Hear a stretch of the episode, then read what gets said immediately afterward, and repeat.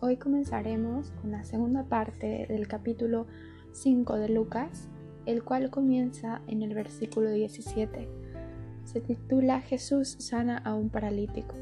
Aconteció un día que él estaba enseñando y estaban sentados los fariseos y doctores de la ley, los cuales habían venido de todas las aldeas de Galilea y de Judea y Jerusalén, y el poder del Señor estaba con él para sanar. Y sucedió que unos hombres que traían en un lecho a un hombre que estaba paralítico, procuraban llevarle adentro y ponerle delante de él, pero no hallando cómo hacerlo a causa de la multitud, subieron encima de la casa y por el tejado bajaron con el lecho, poniéndole en medio delante de Jesús. Al ver él la fe de ellos, les dijo, le dijo, hombre, tus pecados te son perdonados. Entonces los escribas y los fariseos comenzaron a cavilar, diciendo, ¿quién es este que habla blasfemias? ¿Quién puede perdonar pecados sino solo Dios? Jesús entonces, conociendo los pensamientos de ellos, respondiendo, les dijo, ¿qué caviláis en vuestros corazones? ¿Qué es más fácil decir, tus pecados te son perdonados? O decir, levántate y anda. Pues para que sepáis que el Hijo del Hombre tiene protestad en la tierra para perdonar pecados, dijo al paralítico, a ti te digo, levántate, toma tu lecho y vete a tu casa. Al instante, levantándose en presencia de ellos y tomando el lecho en el que estaba acostado, se fue a su casa, glorificando a Dios. Y todos, sobrecogidos de asombro, glorificaban a Dios y llenos de temor decían, hoy hemos visto maravillas. Aquí tenemos que reflexionar en el hecho de que este paralítico, tenemos que, tener en cuenta de que este paralítico tuvo que, tener ayuda, tuvo que necesitar ayuda de, los hombres que le estaban cargando, pero él, él puso su fe en que aún haciendo todas estas cosas, aún ah, poniéndola a él sobre un lecho, aún moviendo el, un pedazo de tejado para que él pudiera pasar, aún ah, sabiendo que tal vez Jesús podría decirle que, que, no era el momento para sanarle. Él tuvo fe, él tuvo fe y, y su fe nunca se rindió porque, porque él estaba, sus raíces estaban en el Señor Jesús, estaban en el hecho de que, de que iba a ser sanado. Y aquí podemos una vez más contemplar el hecho de que estos hombres hacen todo lo posible para llegar a Jesús y al ver Jesús que su fe era grande, le perdonó al paralítico sus pecados. Y ustedes dirán, ¿por qué solo al paralítico y no a los otros hombres? Jesús sabía quiénes eran los que los que le estaban ayudando al paralítico y, la necesidad de cada uno de ellos y decidió que, que aunque todos estaban necesitados, este paralítico serviría para mostrar la gloria del Señor a la multitud. Entonces ellos hicieron todo lo posible para acercarse a Jesús y Jesús vio sus esfuerzos y no hay que confundir la gracia de la salvación. Una vez más, uh, porque solo por la gracia somos salvos. El hecho de que vengamos a Jesús con un corazón abierto y listo para dejar atrás todo lo que fuimos es lo que le demuestra al Señor que en verdad estamos conscientes de su gran sacrificio y que nos tomaremos muy en serio su gracia. No hay que confundir el hecho de que estos hombres fueron salvos porque ellos ah, estaban haciendo todas estas cosas, ¿verdad? No salvos, pero o sea que este hombre fue perdonado porque porque él hizo esto. Jesús estaba viendo su fe, no estaba viendo los hechos, estaba viendo su fe, estaba viendo su corazón. Y es así como nuestro Dios es. Nuestro Dios no se fija en nuestras apariencias, nuestro Dios no se fija en nuestras riquezas, no se fija en nuestro nombre, no se fija en en todas nuestras características, en nuestra belleza, en todo lo que nosotros somos, sino se fija en nuestro corazón, se fija en si estamos cumpliendo su voluntad. en si en verdad somos sus hijos o no. Porque una vez que eres su hijo, una vez que, que decides darle tu vida al Señor Jesús, tomas estas nuevas características que te son otorgadas por la gracia del Señor Jesús. Ahora eres amado, ahora eres perdonado, ahora eres limpio, ahora eres amado, ahora eres muchas cosas buenas. Y, y aunque, nosotros, aunque nosotros somos humanos y seguiremos pecando, Ah, no, somos perfectos, ¿verdad? El hecho de que le estemos entregando la vida a nuestro Señor es porque le dejaremos todo en sus manos.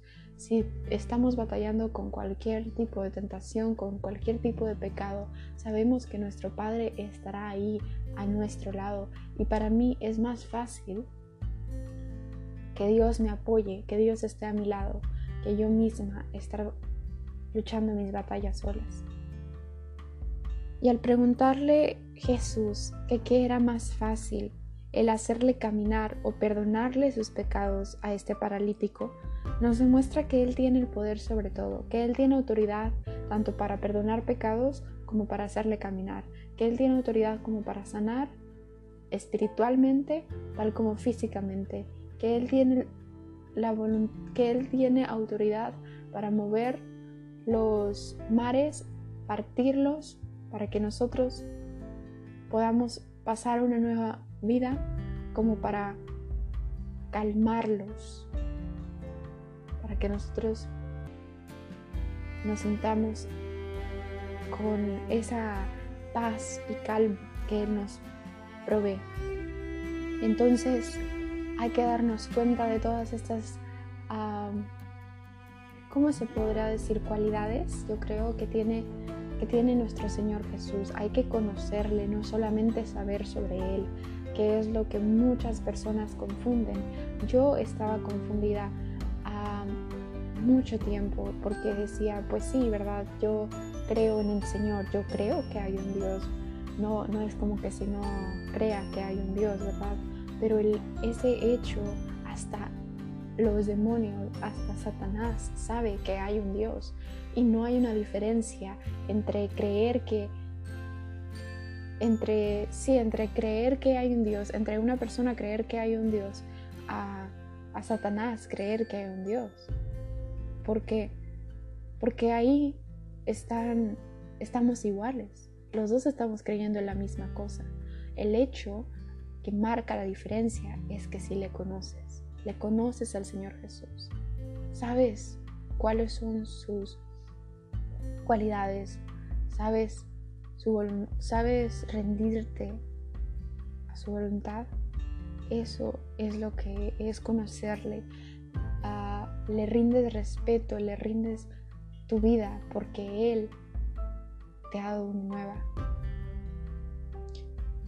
Y los pecados te hieren, pero muchos son adictivos y nos hacen más mal cada vez que los cometemos. Jesús te está diciendo que, ¿qué esperas? Yo estoy aquí, yo hice esto por ti, yo morí por ti, yo di mi vida por ti, porque quiero que tú vivas para siempre, que te des por vencido, por vencida, de una vez por todas, que me des de tus cargas, tus planes, tu vida, porque yo no soy como el mundo, yo soy el camino, la verdad y la vida. Y este mismo mensaje yo ya lo había transmitido en Marcos 2 y estoy ah, siguiendo mis notas, las mismas notas de Marcos 2, así que si les suena un poco similar es porque estoy siguiendo mis notas. Pero lo quería repetir una vez más porque, porque hay que hacer un énfasis en el hecho de que hay que cambiar, de que tú no sabes cuándo vendrá el Señor Jesús ¿Y qué pasa si no eres salvo? ¿Qué pasa si todavía no le has rendido tu vida? Porque estás esperando el momento exacto para que todo esté bien, para que todos estén felices contigo, para que a todos les agrades, para que seas exitoso o exitosa, para que seas rico, rica, para que tengas, para que seas bella, para que estés guapo, para que hayas experimentado las cosas que quisiste o que quieres experimentar. No tenemos el tiempo para eso. Y si lo tuviéramos, ¿a poco eso es ser realmente sabio.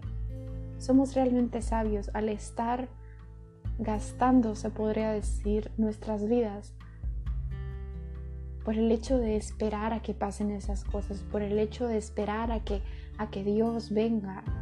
Somos realmente sabios.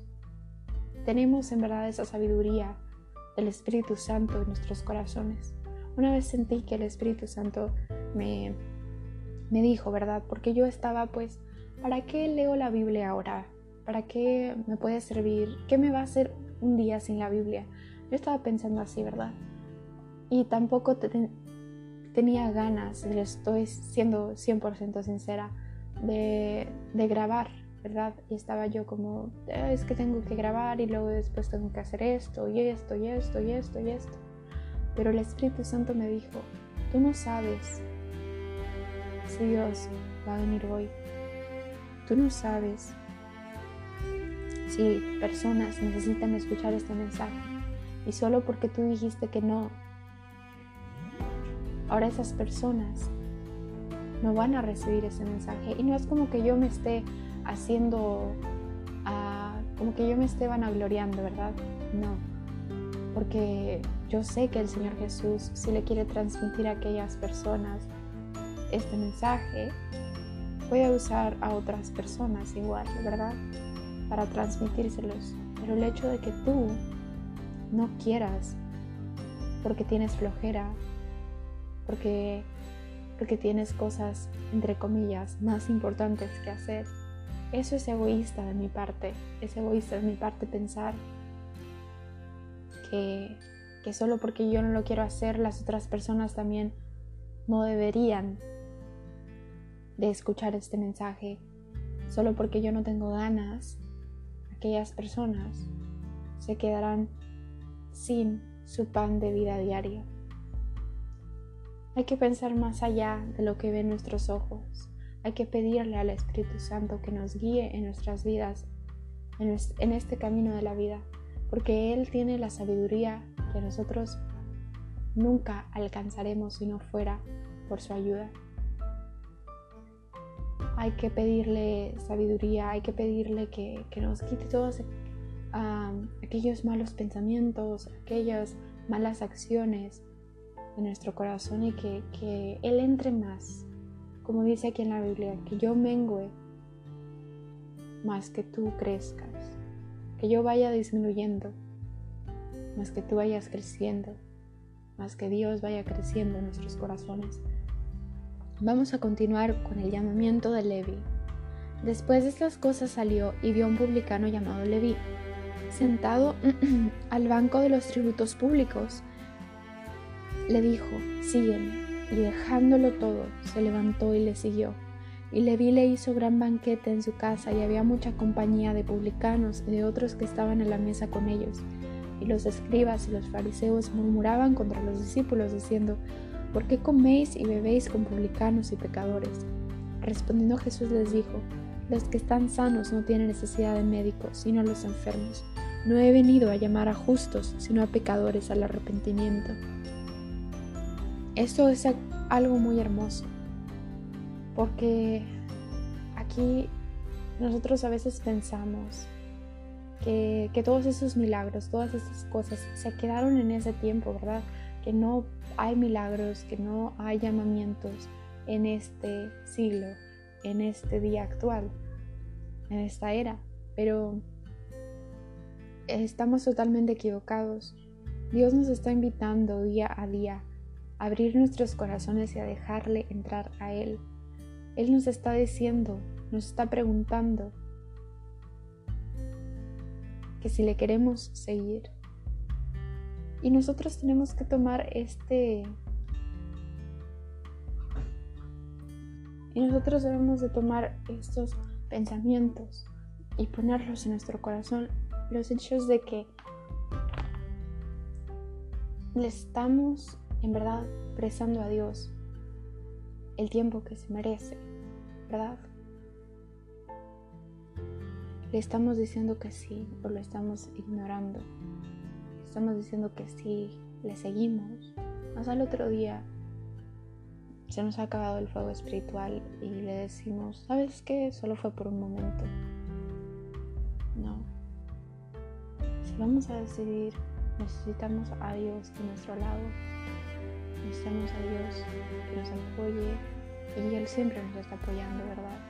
En, lo, que, lo que va a acuerdo a su palabra. No nos va a apoyar en, matar a una persona o, o yo no sé, ¿verdad? Algo malo que no va a concordar a Él entonces, tenemos que preguntarnos esto.